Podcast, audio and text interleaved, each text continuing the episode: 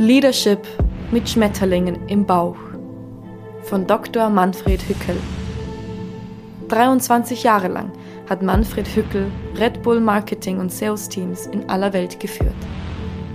Seine Liebe zur Bildung fand er, als mit anderen Eltern eine Schule gerettet und zu etwas Außergewöhnlichem gemacht hat. Die St. Gilden International School. Wenn er sich nicht gerade ehrenamtlich um die Schule kümmert oder mal wieder für einen Ironman Triathlon trainiert, gibt er seine Erfahrungen in Leadership-Kursen weiter, die zu den beliebtesten an der Wirtschaftsuniversitäten Wien, der Hochschule St. Gallen oder der HHL in Leipzig gehören. In diesem Podcast geht es darum, wie du dich selbst und andere zu Außergewöhnlichem führen kannst. Aber nur mit Schmetterlingen im Bauch.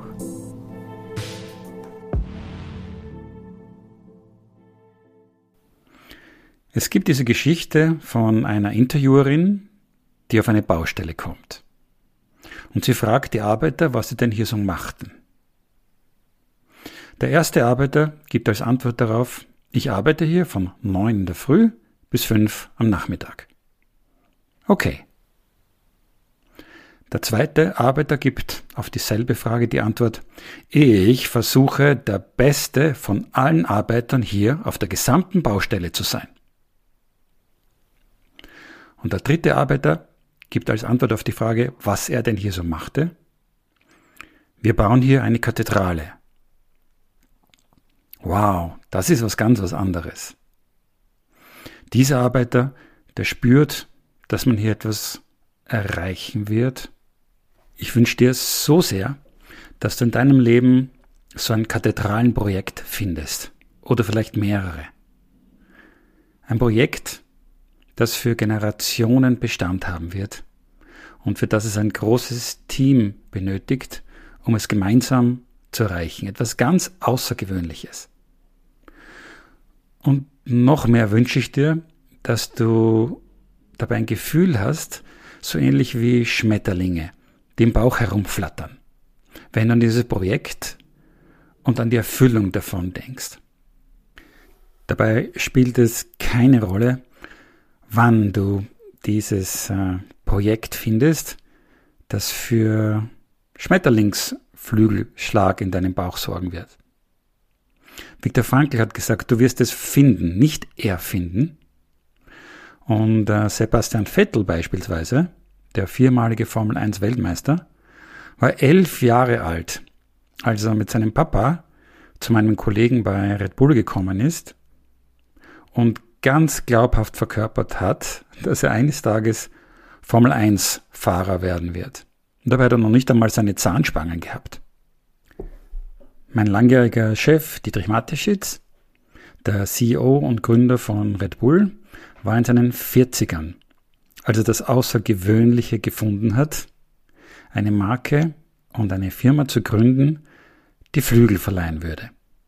Und äh, meine Mutter war eine pensionierte Volksschullehrerin. Als sie ihr Projekt, ihr Herzensprojekt gestartet hat, gemeinsam mit meinem Wahlbruder Fabian in Afrika eine Schule zu gründen. Und sie war schon von schwerer Krankheit gezeichnet, als sie tatsächlich nach Nimo, Nigeria, gereist ist, um mit den Grundstein für diese Schule zu legen, in die heute mehr als 500 Schülerinnen und Schüler gehen können. Warum glaube ich, dass ich dir was erzählen kann über Leadership? Ein Grund ist äh, jede Menge praktische Erfahrung. Ich habe über 23 Jahre lang für Red Bull Marketing und Sales Teams in aller Welt geführt.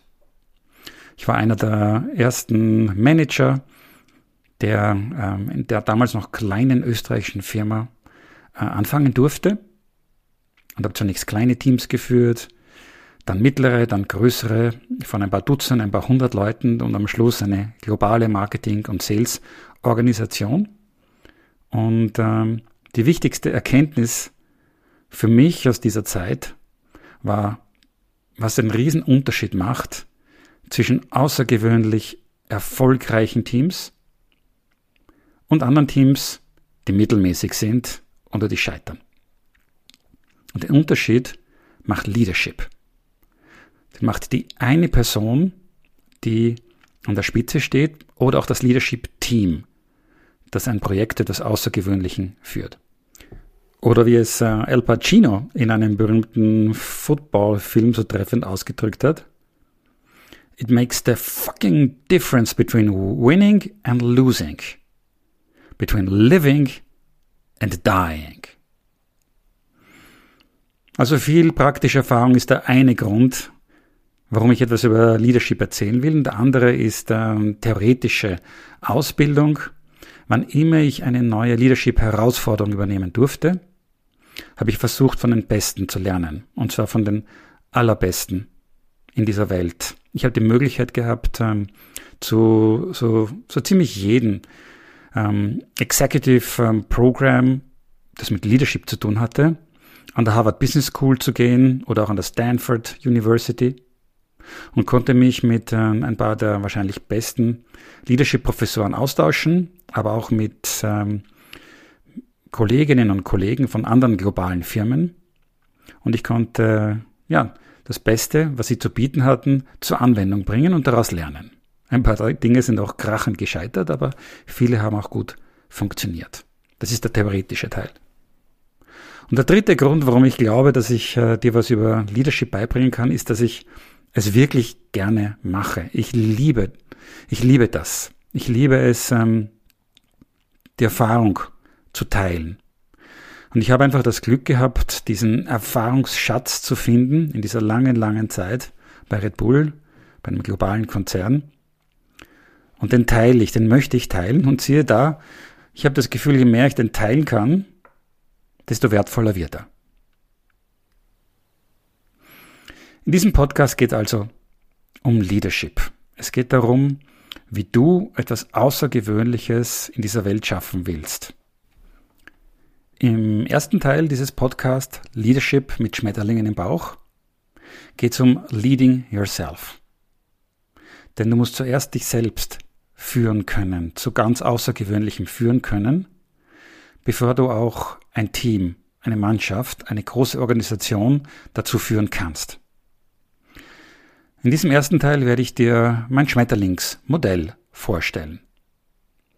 Dieses Modell kann dir dabei helfen, herauszufinden, was dir wirklich wichtig ist und wie du es erreichen kannst. Abwechselnd werde ich ähm, in den Episoden einfach zu dir sprechen, werde ein paar Geschichten von Red Bull oder so anderen Bereichen mit dir teilen. In anderen Episoden werde ich Gäste einladen und in diesem Teil speziell Gäste aus der Welt des Sports. Denn äh, ich glaube, dass wir speziell von Ihnen viel lernen können, wie man sich selbst führen kann, zu etwas Außergewöhnlichen führen kann. Der zweite Teil dieses Podcasts beschäftigt sich dann damit, andere zu führen. Leading Others. Wir werden damit beginnen, darüber zu sprechen, wie man andere Menschen inspirieren kann. Wie man ihnen ein Warum gibt und sie dadurch zu Außergewöhnlichem führen kann. Wir werden aber auch darüber sprechen, wie man eine Gruppe von Menschen oder auch einzelne Menschen beeinflussen kann, wie man sogar so weit gehen kann, sie zu manipulieren. So, unter anderem möchte ich äh, dir dabei zeigen, wie man einen Menschen dazu bringen kann, etwas Außergewöhnliches zu tun, wie zum Beispiel einen Regenwurm zu essen. Aber das werde ich dann nur dann bringen, wenn du mir versprichst, dass du es nicht bei deinem kleinen Bruder oder bei deiner kleinen Schwester zum Einsatz bringen wirst. In diesem zweiten Teil Leading Others müssen wir unbedingt auch intensiv über Verhandlungstechnik sprechen. Das wirst du gut brauchen können, wenn du ähm, andere dazu bringen willst, mit dir etwas Außergewöhnliches zu vereinbaren. Und in diesem zweiten Teil werde ich äh, bei der einen oder anderen Episode auch Gäste dazu einladen. Und in dem ähm, Teil werden das eher Gäste aus der Wirtschaft sein oder aus der Welt der Bildung. Ich werde in diesem Podcast die ein oder andere Red Bull Story mit dir teilen. Ja, es gibt jede Menge Stories, wo ich, Manfred, einfach so richtig was verkackt habe bei Red Bull. Und ähm, das möchte ich dir deswegen erzählen, damit du davon lernst. Und du musst dann nicht unbedingt dieselben Fehler auch nochmal machen. Hin und wieder hat auch was wirklich gut funktioniert und ähm, darüber rede ich natürlich auch ganz gern. Die Red Bull Stories, die ich dir erzählen werde, sind nicht von Red Bull autorisiert und entsprechen einzig und allein meinen eigenen Auffassungen. Ich möchte sie aber trotzdem erzählen, aber nur, damit sie Lernzwecken dienen können. Und hier ist gleich mal die erste. King of the Garage.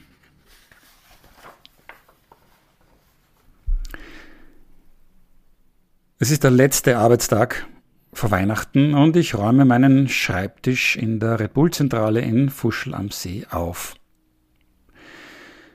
Ich bin voll Vorfreude auf die Weihnachtszeit mit der Familie und gleichzeitig habe ich ein tiefes Gefühl der beruflichen Befriedigung, denn ich beende heute ein für meine Firma und mich durchaus erfolgreiches Arbeitsjahr.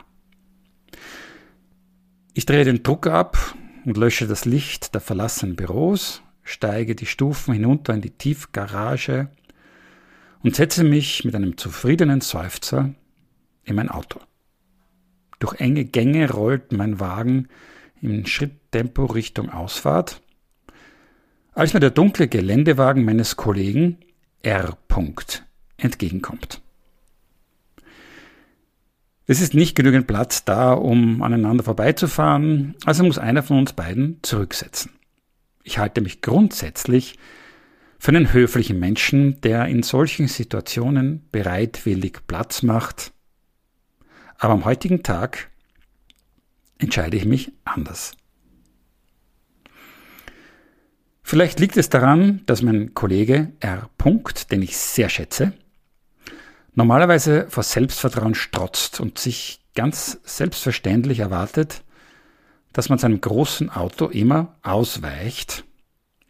Oder es liegt daran, dass ich heute in einer besonderen Stimmung bin. Jedenfalls entscheide ich mich, diesmal nicht gleich zurückzufahren und abzuwarten, was passiert. Es passiert gar nichts. Die beiden Autos stehen einander wie zum Duell gegenüber und bewegen sich keinen Zentimeter. Die Sekunden fühlen sich an wie Minuten und ich bin fast schon so weit zurückzusetzen und meinem Kollegen die freie Fahrt zu überlassen, als in mir ein neuartiges Gefühl aufkeimt.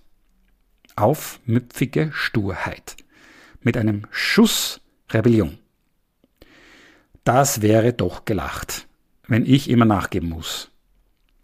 Ich bleibe jetzt einfach sitzen und warte, irgendwann wieder schon aufgeben, und je mehr Zeit vergeht, desto entschlossener manifestiert sich mein Wille, aus diesem Duell einmal als Sieger hervorzugehen.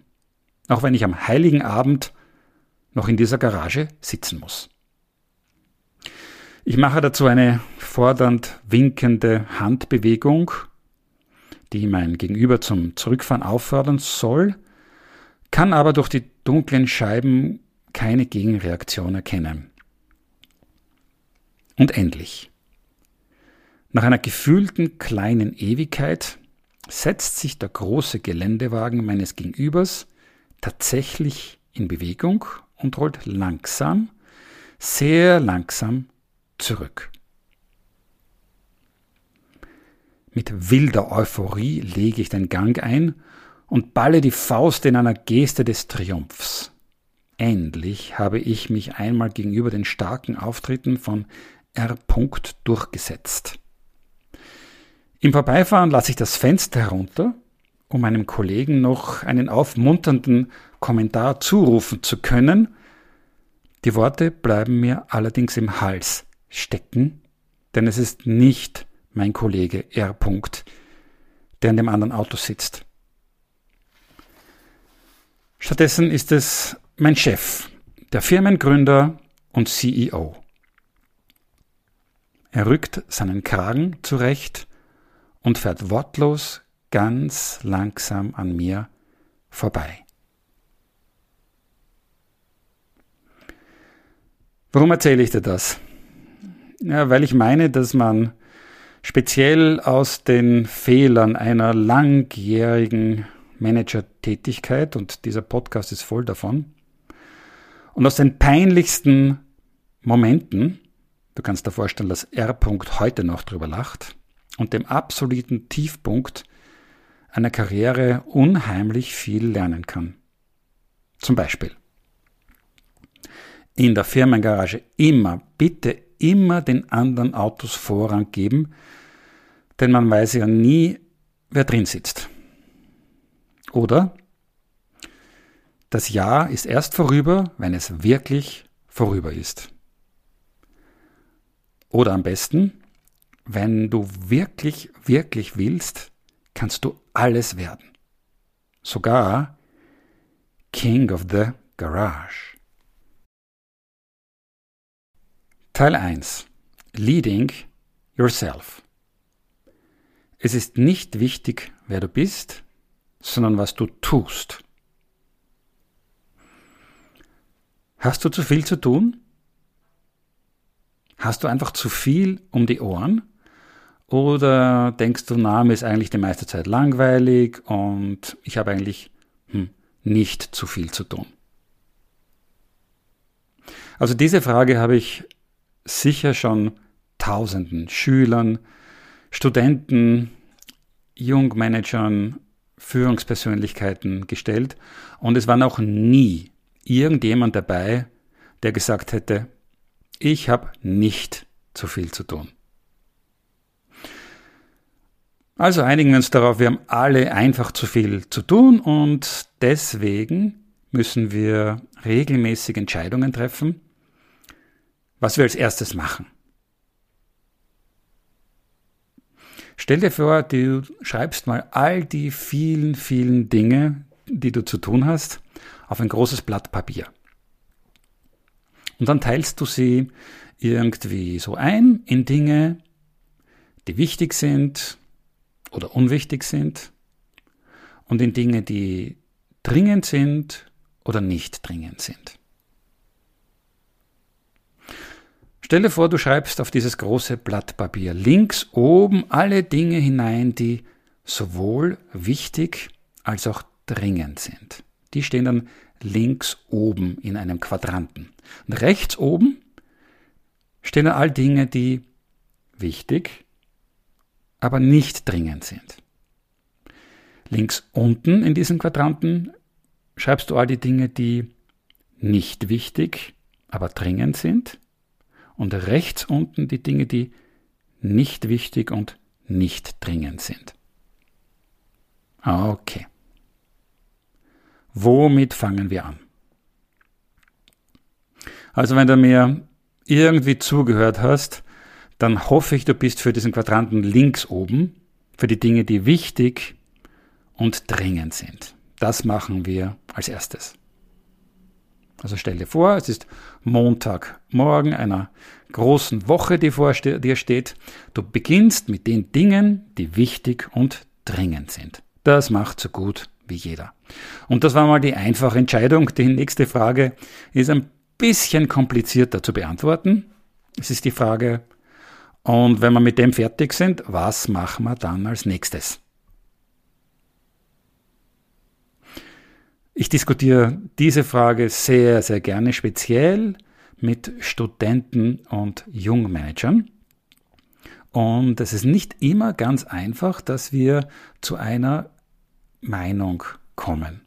Meistens einigen wir uns dann darauf, mal abzustimmen und dann gibt es einen Mehrheitsentscheid und wir machen uns aber davor aus, dass der dann für alle von uns gelten soll. Stell dir das vor. Hm, das könnte also jetzt eine Entscheidung sein, die dich bis ans Ende deines Lebens begleiten könnte. Also die Entscheidung, ob du als nächstes die Dinge tust, die wichtig und nicht dringend sind, oder die Dinge, die dringend und nicht wichtig sind. Denn für den Quadranten rechts unten, nicht wichtig und nicht dringend, entscheidet sich niemand. Zumindest keiner von denen, die bisher zugehört haben.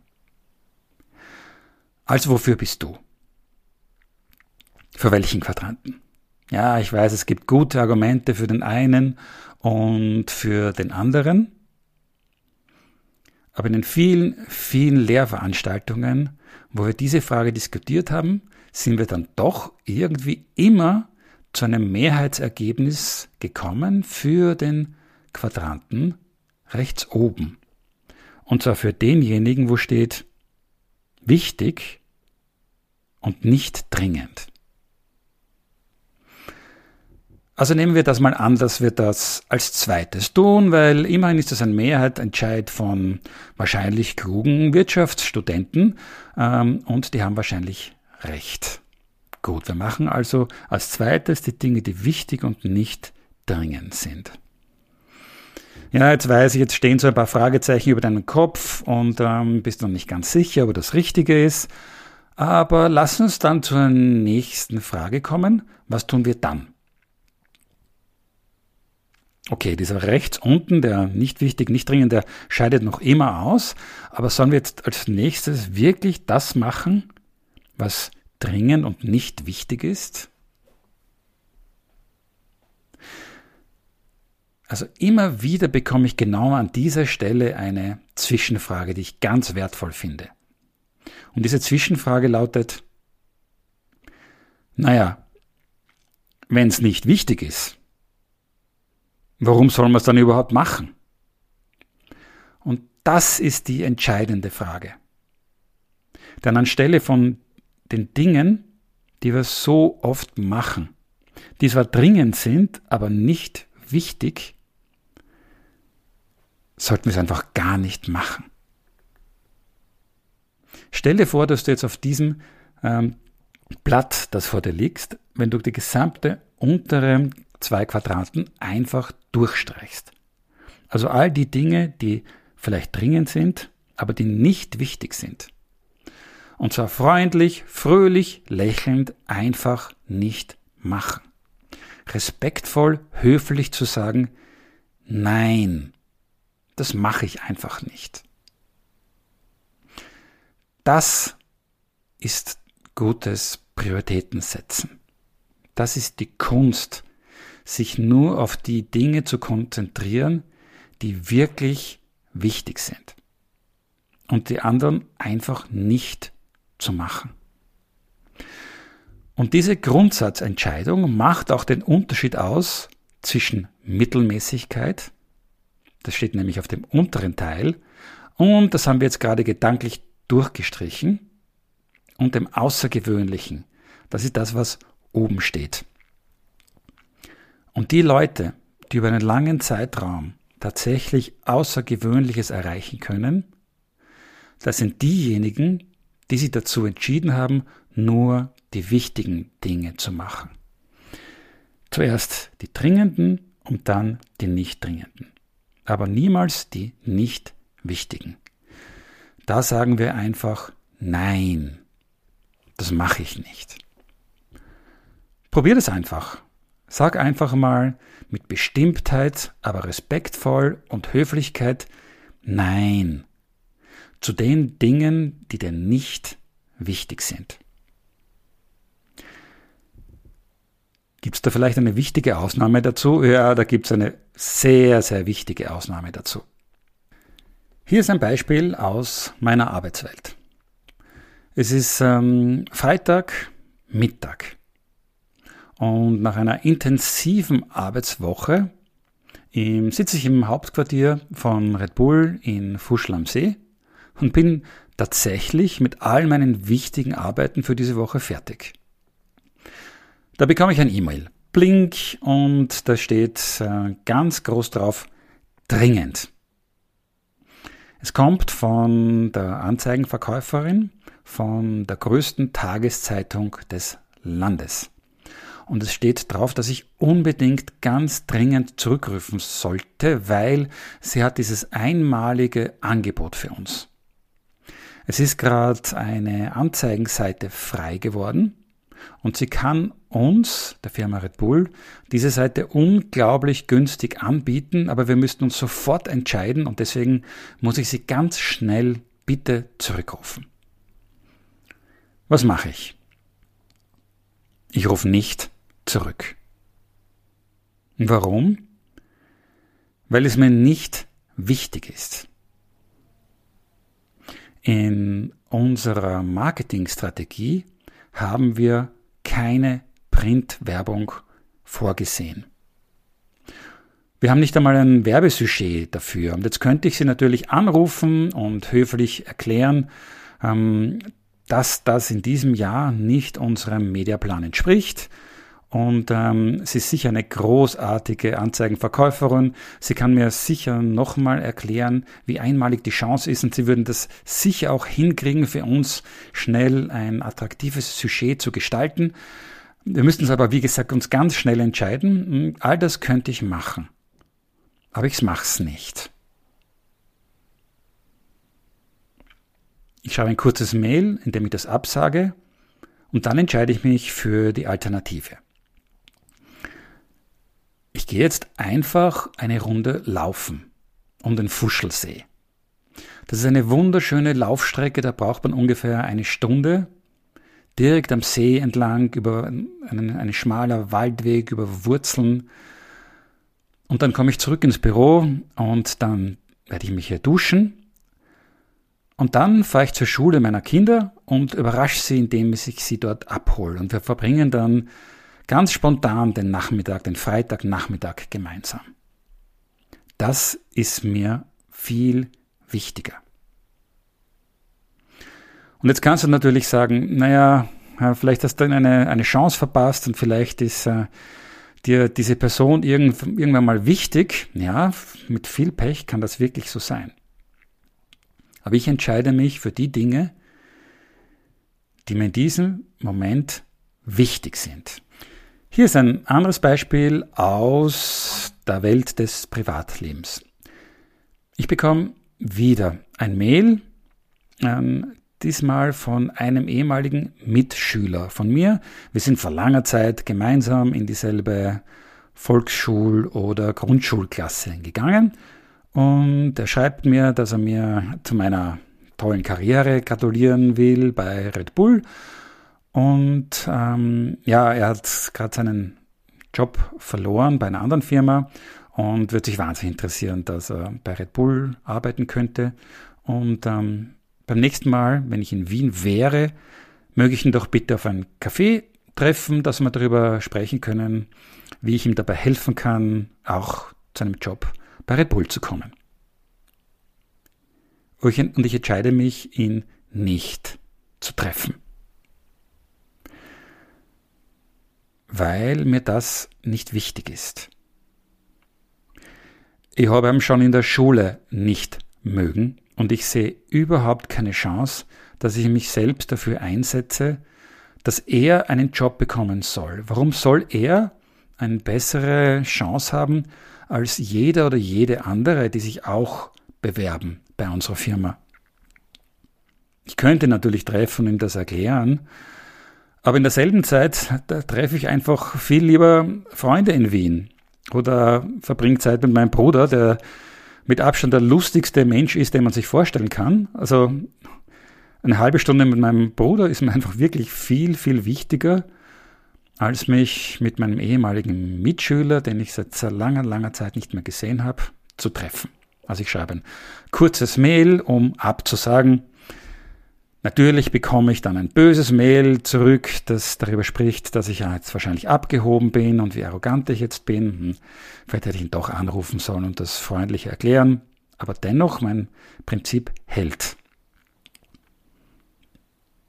Gibt es aber Ausnahmen zu diesem Prinzip? Ja, natürlich. Ähm, und zwar eine ganz wichtige Ausnahme. Und jetzt wird es ein bisschen kompliziert. Denn alles, was einer Person wichtig ist,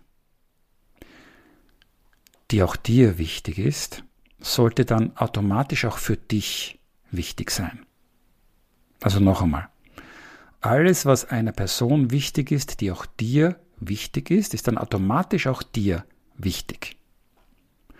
Wenn zum Beispiel diese Anzeigenverkäuferin von der großen Tageszeitung eine Bekannte von meinem Chef wäre Natürlich rufe ich es dann zurück. Auf alle Fälle und ganz sicher erzähle ich es dann nachher meinem Chef und richte dann schöne Grüße aus von seiner Bekannten und erzähle, dass die uns wieder mal eine Anzeige verkaufen wollte, aber keine Sorge, ich habe sie freundlich und höflich angerufen und habe ihr wieder mal erklärt, warum wir das nicht machen, weil es einfach nicht Teil von unserer Werbestrategie ist. Und gilt das auch fürs Privatleben? Ja, selbstverständlich. Die wichtigste Person in unserem Privatleben ist richtig unser Lebenspartner. Also in meinem Fall meine liebe Frau. Und wenn etwas wirklich, wirklich wichtig ist, dann ist mir das automatisch auch wirklich, wirklich wichtig.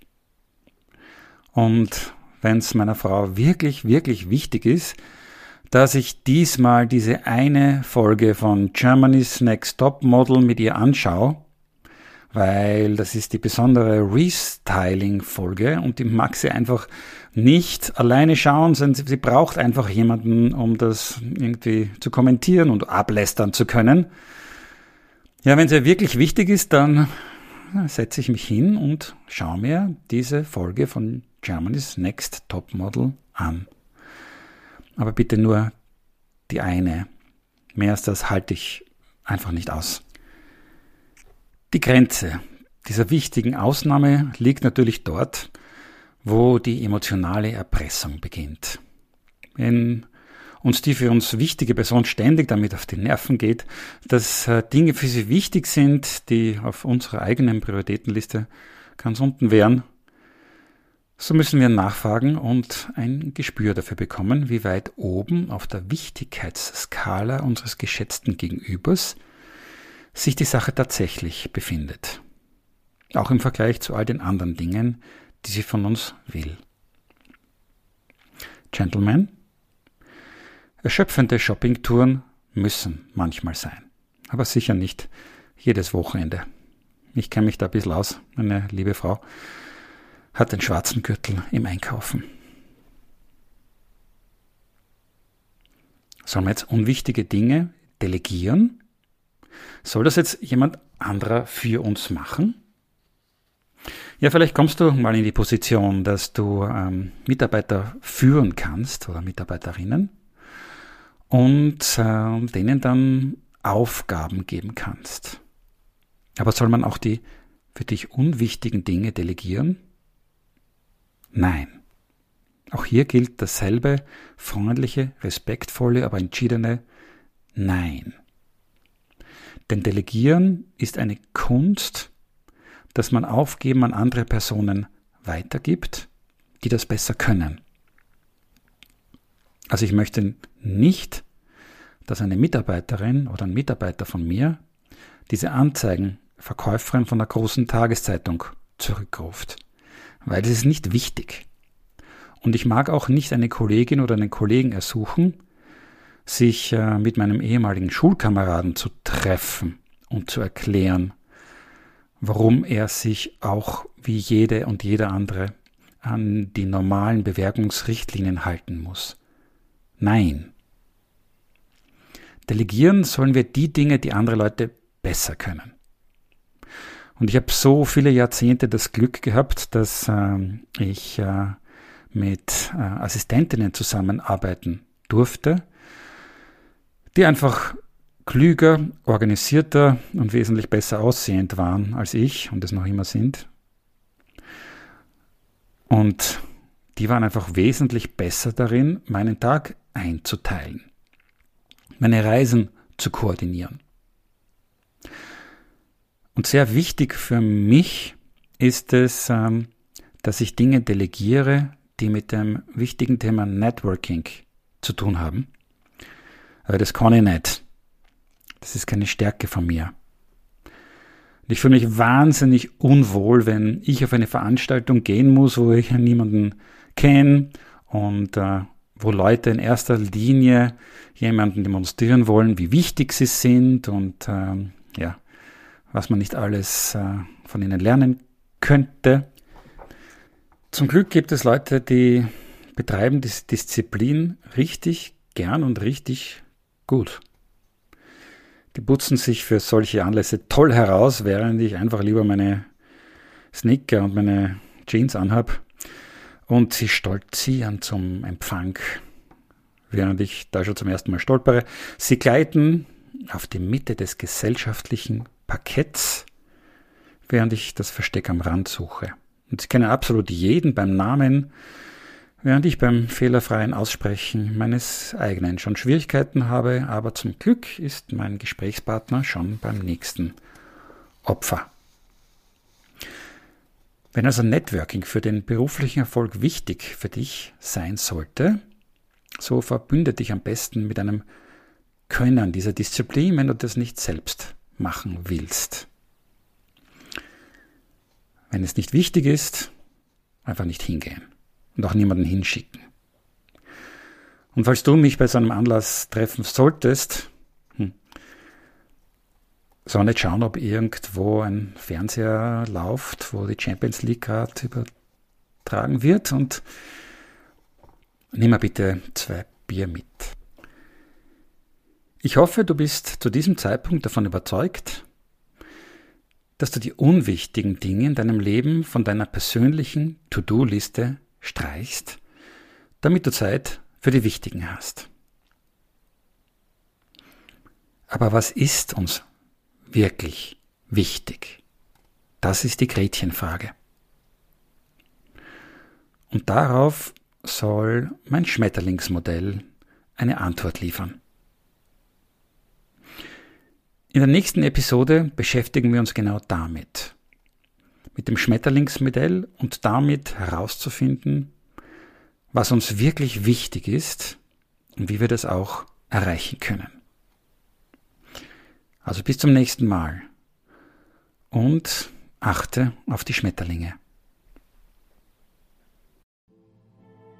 Dieser Podcast basiert auf dem Buch Nur mit Schmetterlingen im Bauch wie man sich selbst und andere zu Außergewöhnlichem führt, von Dr. Manfred Hückel. Die Buchveröffentlichung ist für Herbst 2021 geplant. Erreichbar ist der Autor unter info at stgis.at.